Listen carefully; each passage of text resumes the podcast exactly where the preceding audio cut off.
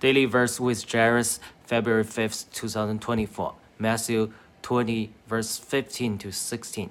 I'm I not allowed to do what I choose with what belongs to me, or do you uh, begrudge my generosity? So the last will be the first, and the first last. We uh, talked about this verse last time. The last will be first, and first last. We talk about we cannot be uh, presumptuous. Uh, today, uh, there's another lesson we can learn.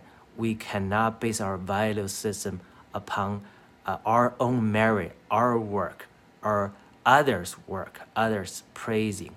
Uh, we cannot be jealous. We have to base our value system on God's merit, not our own merit. We know all, uh, we all know righteousness by faith, but many times we still depend on our deeds.